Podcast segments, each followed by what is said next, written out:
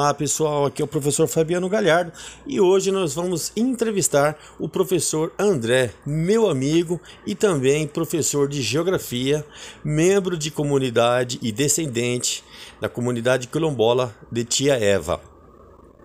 Vamos ouvir um pouco sobre racismo estrutural. Esse professor que vem da comunidade, que conhece muito bem o lado obscuro de quem sofre esse tipo de racismo estrutural. Professor André, fique à vontade em contribuir para o nosso podcast. A fala é sua. Olá, tudo bem? Eu sou o professor André Luiz da Silva Lima, tenho 28 anos, leciono atualmente em uma escola privada atualmente com ensino híbrido, com alunos presenciais e à distância, é, nas disciplinas de Geografia, História e Filosofia. Eu sou formado em Geografia pela Universidade Estadual de Mato Grosso do Sul, o EMS, é, e concluí o ano e concluí o curso no ano de 2015, tendo iniciado a minha carreira no ano de 2016. No dia de hoje, eu vou me dedicar a responder a seguinte pergunta: O que é o racismo estrutural? Bom, vamos primeiro analisar, para poder responder, o significado é, de racismo.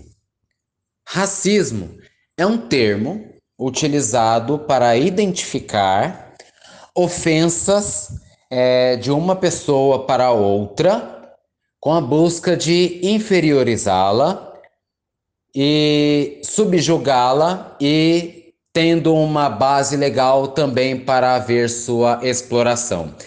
Exploração essa de todas as formas possíveis e imagináveis. E é, a forma de racismo das mais conhecidas que nós temos atualmente é com relação ao racismo das pessoas ou contra as pessoas é, de origem negra ou afrodescendente. Então, é, segundo a biologia, o termo raça para seres humanos é um termo inexistente, é um termo equivocado.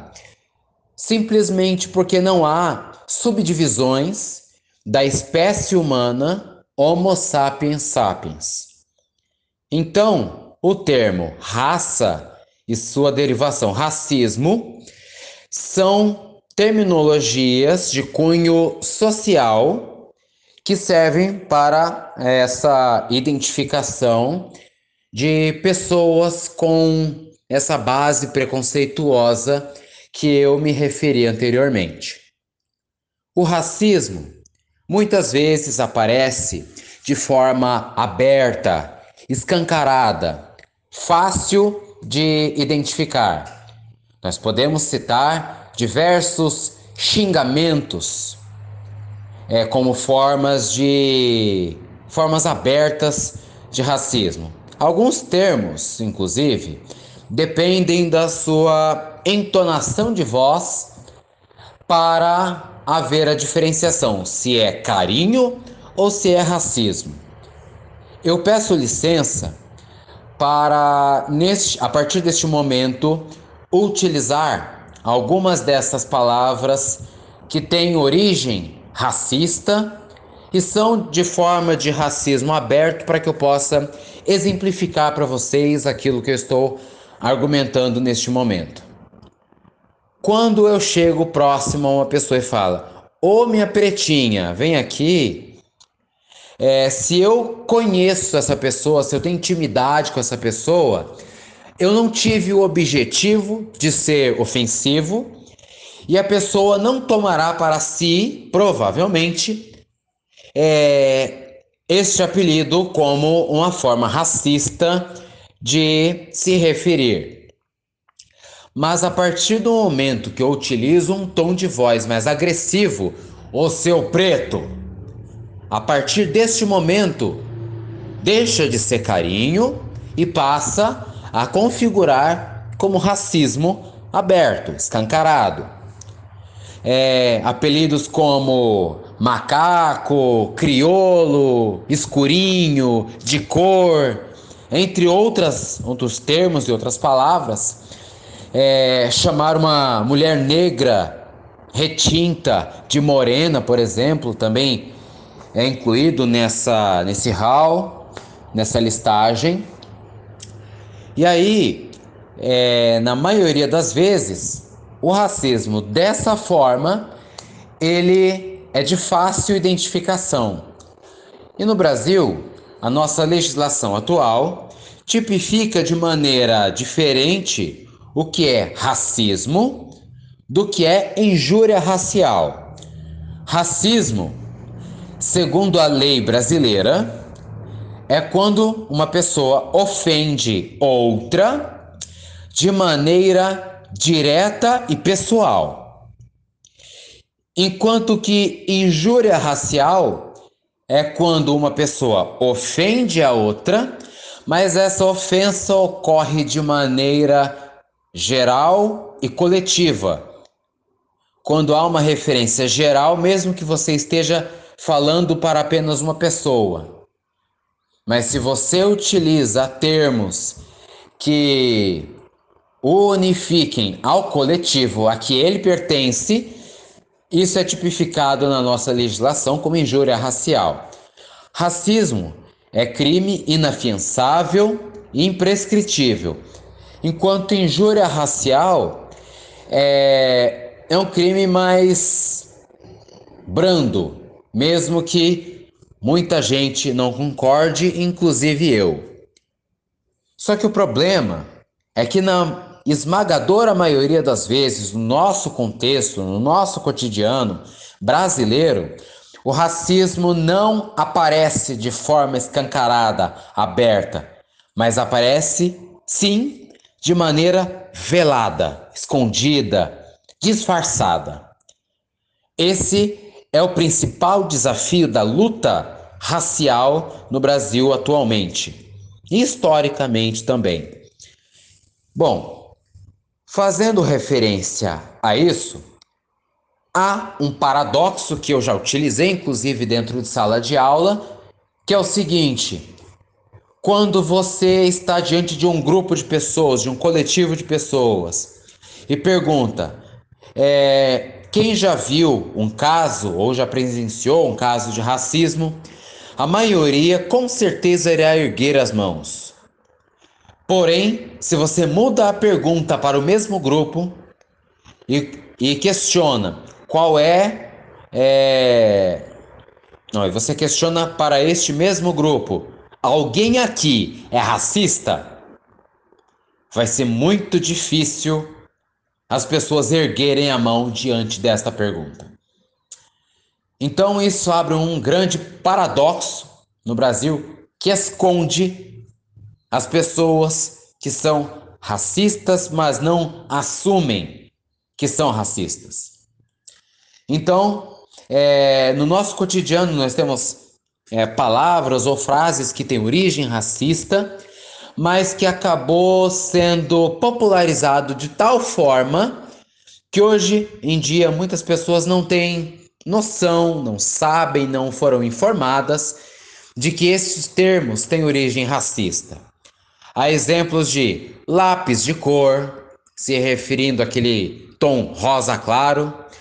É, mulher, esta é, mulher aqui é da cor do pecado.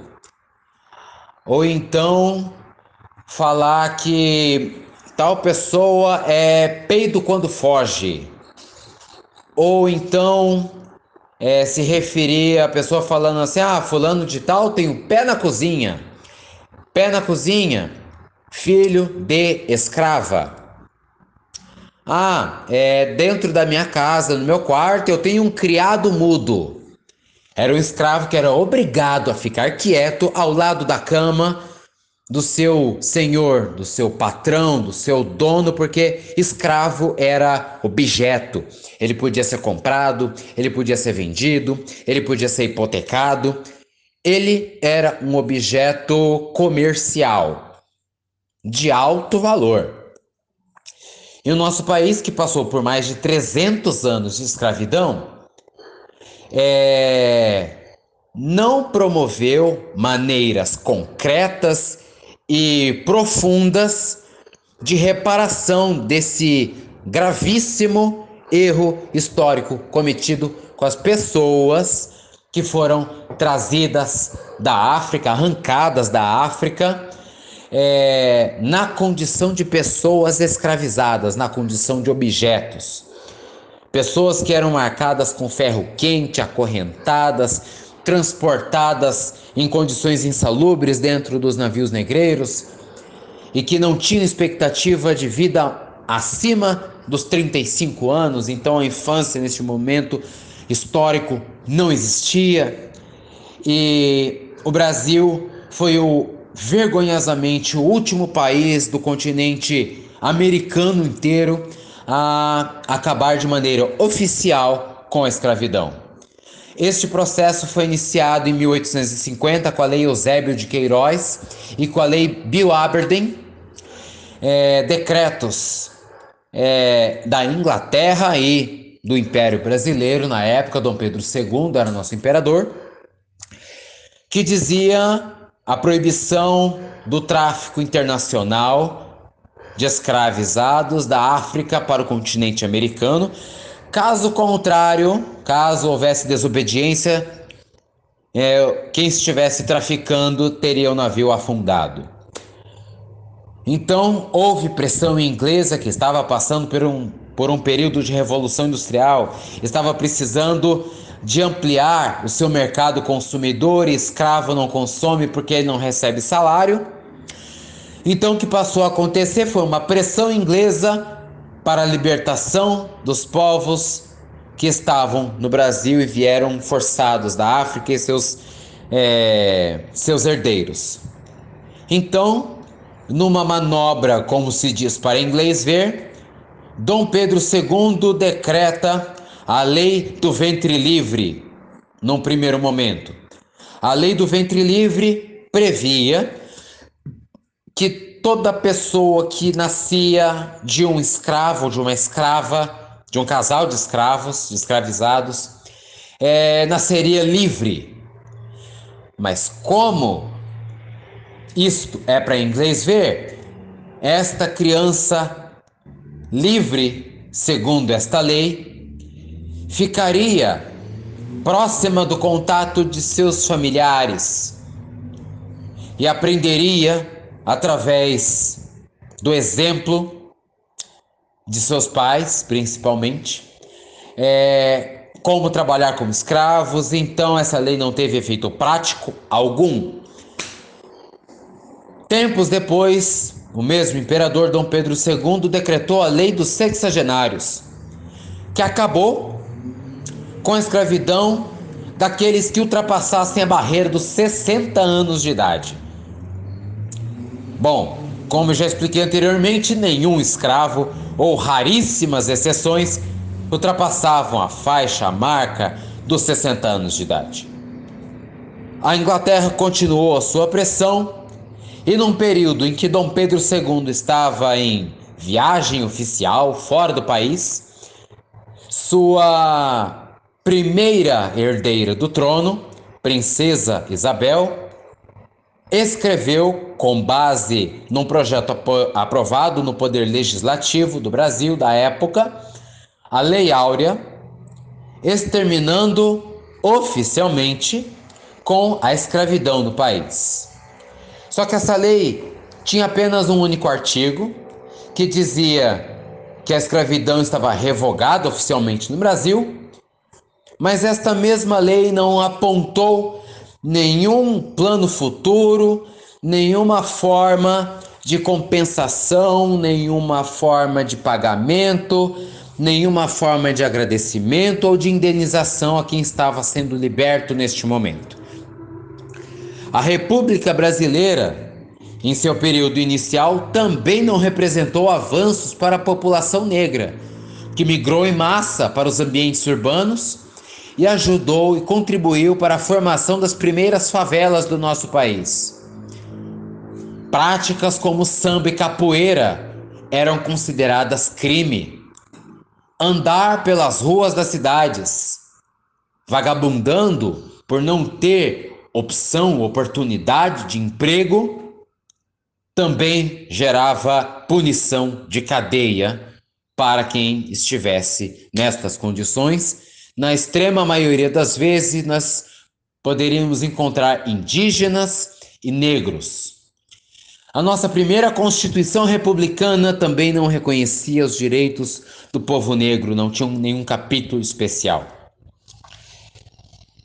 Passado-se algum tempo, mais de 50 anos, já durante os anos 60, 70 e 80, nós tivemos as primeiras leis de punição ao crime de racismo no nosso país e mais adiante ainda, com a Constituição de 1988, um reconhecimento legal ao povo negro, que passou a ser integrado oficialmente como cidadão, cidadã brasileiro e brasileira.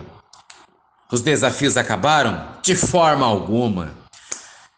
É, subsequente a isso, nós tivemos outros avanços legais, como a lei de cotas é, para as universidades, que não é com o objetivo de igualdade racial, e sim de equidade racial, porque se você trata de maneira igual pessoas que têm condições de vida diferentes, oportunidades diferentes de vida desiguais, você simplesmente amplia a desigualdade.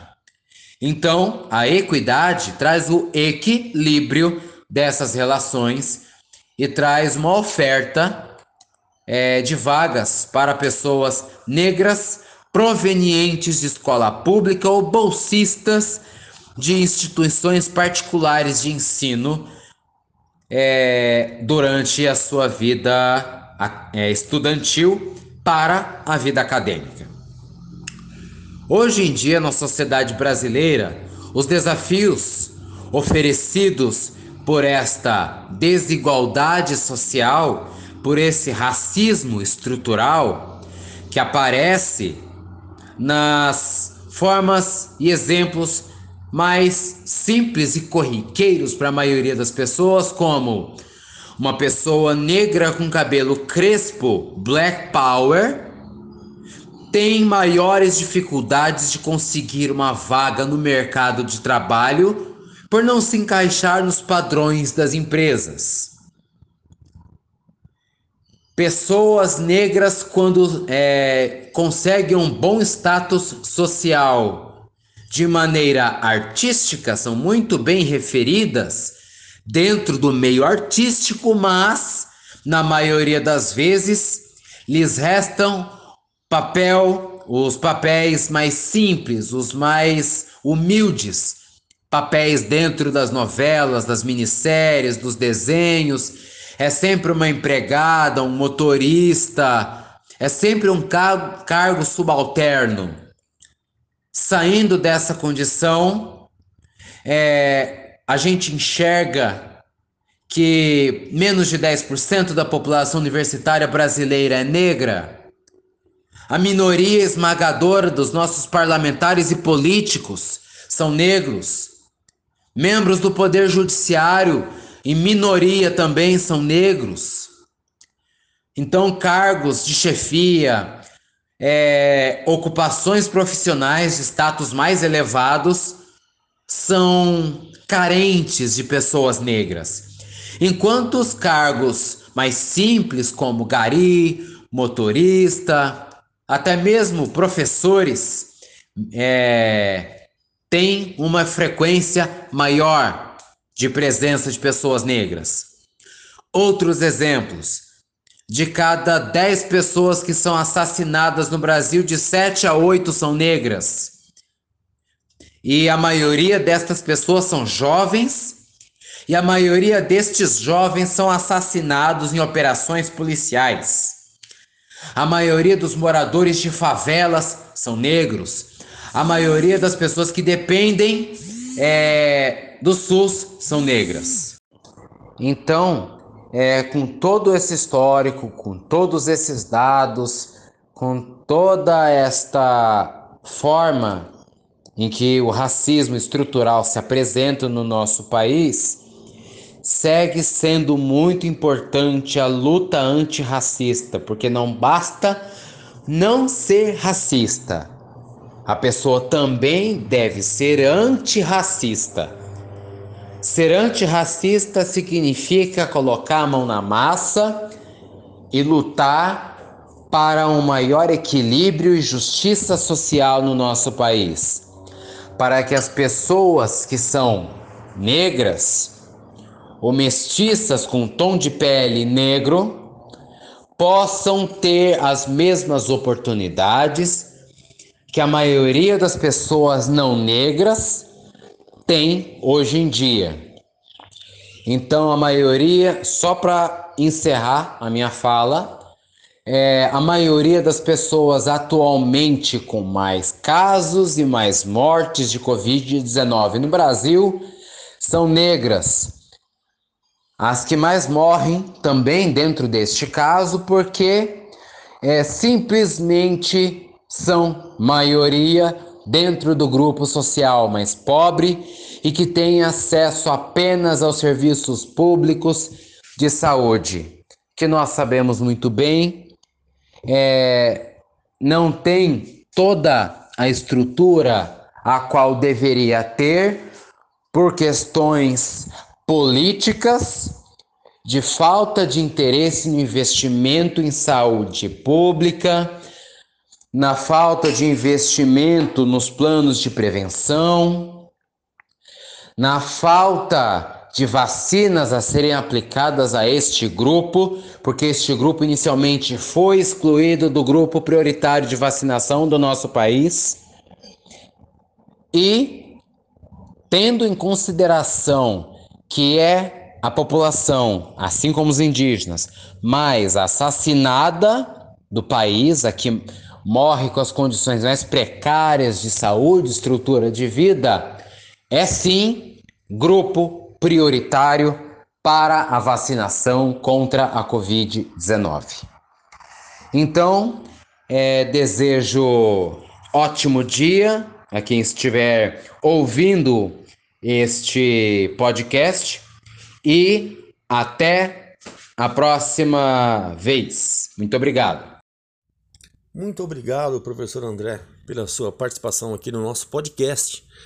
E hoje nós ouvimos sobre racismo estrutural, que é um termo usado para reforçar o fato de que as sociedades estruturadas com base na discriminação que privilegia algumas raças em detrimento das outras, no Brasil, nos outros países e nos europeus, essa distinção favorece os brancos e desfavorece negros e indígenas. Então, hoje nós ouvimos e aprendemos mais sobre racismo estrutural. Até a próxima.